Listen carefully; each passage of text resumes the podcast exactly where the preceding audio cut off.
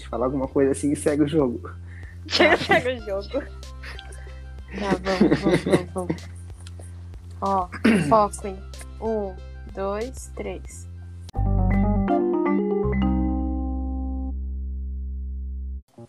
Você quer ouvir um bom conteúdo sobre medicamentos, Controle de qualidade, saúde e bem-estar, indústria, desenvolvimento, cosméticos? Varejo ou química aplicada?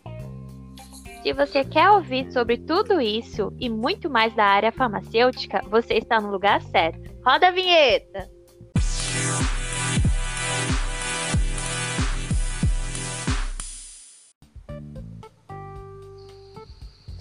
Seja bem-vindo ao Papo de Farma, o podcast farmacêutico mais ouvido do Spotify, feito pelos alunos da graduação de farmácia da Unisantos. Eu sou a Giovana. Olá, eu sou a Karine e esperamos que esteja tudo muito bem com você que está nos ouvindo. No podcast de hoje, teremos uma, discussão muito interessante para os aspirantes da cosmetologia e controle de qualidade. Trouxemos um artigo para conversarmos um pouquinho com um convidado especial.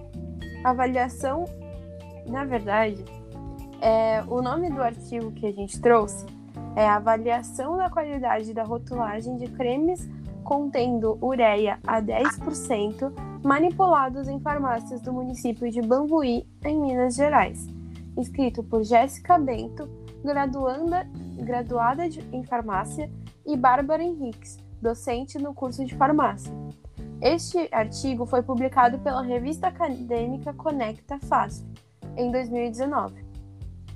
O propósito do trabalho descrito no artigo foi realizar o controle de qualidade físico-químico e microbiológico de cremes com ureia a 10%, feitos em farmácias de manipulação, e analisar a rotulagem desses mesmos cremes que foram manipulados em três diferentes farmácias magistrais do município de Bambuí, em Minas Gerais, que não foram informadas sobre a finalidade da aquisição.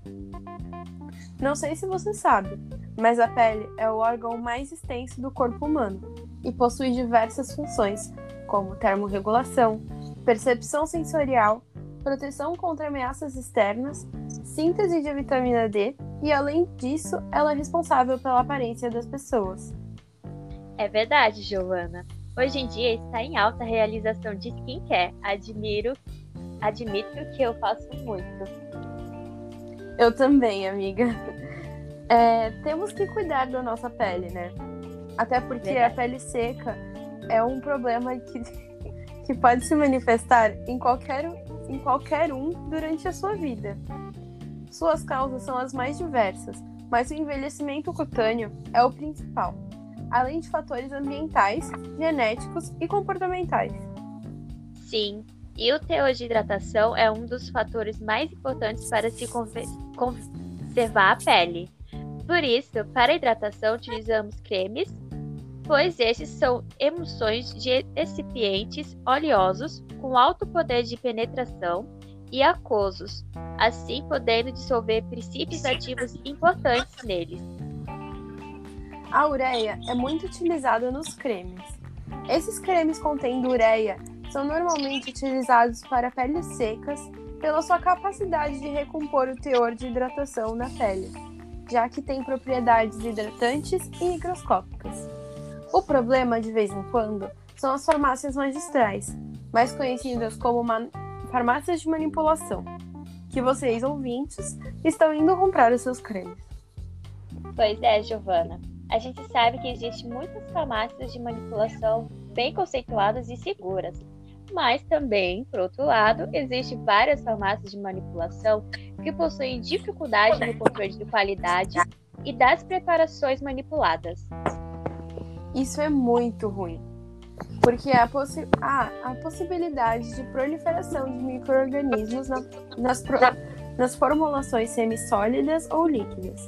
No caso, a gente está falando de semissólidas ou inefetividade do princípio ativo no ponto de vista físico-químico. E você sabe por que as formas farmacêuticas semissólidas sofrem bastante com isso? É por conta da quantidade de água, né? Exatamente. As formas farmacêuticas semissólidas, assim como as líquidas, dão trabalhão para os farmacêuticos magistrais. O controle de qualidade físico-químico e microbiológico dentro das farmácias magistrais é de extrema e rigorosa importância. As boas práticas de manipulação de preparações magistrais e oficinais para o ser humano é disposto pelo RDC número 67 de outubro de 2017. Caso você, 2007. nosso ouvinte, 2007, isso mesmo. Caso você, nosso ouvinte super interessado, queira saber mais a fundo sobre este assunto, como a garantia de qualidade dos insumos farmacêuticos e sobre os parâmetros de rotulagem. Isso aí. Bom, voltando ao artigo, os testes físico-químicos realizados pelas pesquisadoras para avaliar os cremes com ureia foram centrifugação, pH e viscosidade. Já os testes de controle microbiológico foram feitos a, através de semeadura em profundidade. Porém, vamos focar hoje nos testes físico-químicos. E para isso convidamos o Cássio, que se interessa muito pela área química analítica e controle de qualidade físico-química. Oi, gente, é um prazer participar desse podcast incrível realizado por essas colegas de classe incríveis. O prazer é todo nosso, Cássio. Então, Cássio, vamos falar sobre centrifugação? Com certeza. A centrifugação é um processo que faz com que a amostra passe por um estresse provocado por um aparelho chamado centrífuga. Assim, ele é capaz de antecipar possíveis instabilidades. O teste de centrifugação, na verdade, ele deve ser o primeiro a ser realizado na maioria das análises físico-químicas, porque se houver alterações como precipitação, separação de fases ou até a formação de sedimento compacto, a amostra deve ser descartada e uma nova deve ser preparada. Esse teste ele proporciona uma rotação tão intensa que pode proporcionar a separação de fases de certas substâncias. E como só um teste pode nos dar tantas informações, não é mesmo? É verdade. Exatamente por isso que ele é o primeiro teste a ser No feito. estudo em questão, ele também foi o primeiro a ser realizado. E não foram encontrados sinais de instabilidade e separação de fases. Isso é bom, pois, pois a amostra que eles passaram. Desculpa. Isso é bom, pois mostra que eles passaram no teste de qualidade. Caso houvesse sido incorporados componentes errados na formulação ou armazenamento de forma não ideal, a amostra poderia, ser, poderia apresentar alguma instabilidade e assim estaria imprópria para uso. O segundo teste feito no artigo foi a determinação do pH. Esse teste pode ser feito por fitas colorimétricas e por pHmetros, não é? Sim, acho importante ressaltar que o pH é o potencial hidrogeniônico de uma solução. Ele representa a quantidade de íons H+, que possuem essa solução. Mas o que isso quer dizer? Isso representa quão ácida Muita é uma solução. Muita gente ouve falar de pH, mas não sabe muito bem como funciona, não é? Exatamente, Karine. O pH é descrito dentro de uma escala que varia de 1 a 14. E por incrível que pareça, eu já vi muitas fake news que mostravam alimentos com eu pH acima de 20. Fico impressionada. Acho que algumas pessoas deveriam pensar que, por se tratar de acidez, quanto maior o pH, mais, mais ácido é a solução. O que está completamente errado. Quanto mais próximo do 1, é mais ácido. Infelizmente, vemos, vemos essas aberrações na internet. Pois é, aberrações mesmo, né? Mas vamos falar sobre o que é científico, né? A determinação de pH pode ser feita pelas fitas colorimétricas, que é feita visualmente, né, observando a fita que muda de cor, dependendo da concentração de H+ daquela solução, mas também pode ser feita, como dito anteriormente, pelo pHmetro, que apresenta o resultado através de um leitor digital.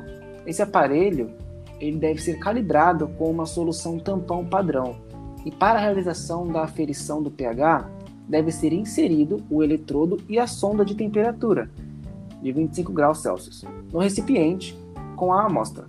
E o resultado No é estudo, mostrado no os visor. resultados do teste indicaram que três das quatro amostras utilizadas apresentaram um valor acima do pH fisiológico da pele, que pode variar de acordo com a região ou idade, mas geralmente é entre 4,5 a 6, que garante certa proteção a agentes externos, né? Sim, Giovana. Quando aplicados produtos com pH diferente desses valores que você citou, pode alterar a função protetora da pele contra agentes ex- externos, incluindo micro-organismos. Também pode ocorrer alterações cutâneas, como O terceiro teste foi o teste de viscosidade. Esse confesso que eu não conhecia. É, realmente, esse não é tão conhecido quanto os outros. Para o teste de viscosidade, utiliza-se o aparelho viscosímetro analógico. Como ele funciona? Quando o aparelho realiza a leitura, é necessário consultar uma tabela disponibilizada pelo próprio fabricante. Nessa tabela vão ter alguns valores que são os valores multiplicadores. Então, assim, o valor de viscosidade é o valor dado pela multiplicação do número que aparece no visor do aparelho pelo fator de multiplicação indicado na tabela. Entendeu? É, e no trabalho, os resultados afirmaram que os cremes que foram manipulados com óleo de semente de uva apresentaram maior viscosidade do que os outros. As pesquisadoras afirmaram também que este resultado é explicado pela maior quantidade de ácidos graxos presentes no óleo de semente de uva, quando comparado com o óleo de amêndoas doces. Pessoal, parece que temos uma convidada de última hora que acabou de chegar. Oi, gente. Que surpresa ter você aqui. Realmente. Aqui está uma surpresa para quem está ouvindo a gente até agora. Fico muito feliz de participar aqui com vocês. Que legal Então, te ver, Ana, Ana. já que você acabou de chegar, tenho uma pergunta para você. O que você acha do uso de ureia em cosméticos? Conta tudo e não esconda nada. Ah, a gente sabe que tem muitos estudos com evidências de sua eficácia no tratamento da pele, mas é importante lembrar que eles são testados em pessoas adultas e crianças e gestantes podem apresentar alguns efeitos adversos. Você tem toda a razão. A ureia é uma substância tóxica, não é? E tem alto poder de penetração. Como as crianças têm a pele mais fina e sensível, elas podem apresentar irritações ou reações Uma alérgicas com maior li um facilidade. estudo que afirma que as grávidas devem evitar o uso de qualquer produto com concentração de ureia acima de 3%. Isso acontece, na verdade, porque a a ureia tem uma alta capacidade de atravessar a placenta, levando à intoxicação do feto. Também temos que lembrar que não se deve aplicar o creme de ureia sobre peles lesadas ou inflamadas. Isso é muito importante. Se você fizer isso, vai sentir muita dor e ardência no local, assim como em caso de contato com os olhos. É sempre recomendável lavar com bastante água para evitar as irritações oculares. Gente, parece que estamos chegando ao fim do nosso podcast. Ah, Ah, Mas olha, hoje podemos ver que é como a química analítica e o controle de qualidade físico-químico avalia o produto através de requisitos especificados em farmacopeias, legislações, resoluções e pesquisas científicas. exatamente. E é uma área muito importante.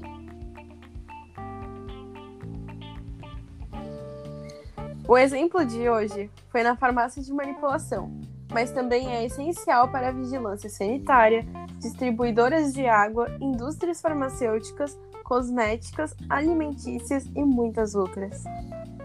Com certeza. Estou começando a achar que você quer seguir essa área, hein, Giovana?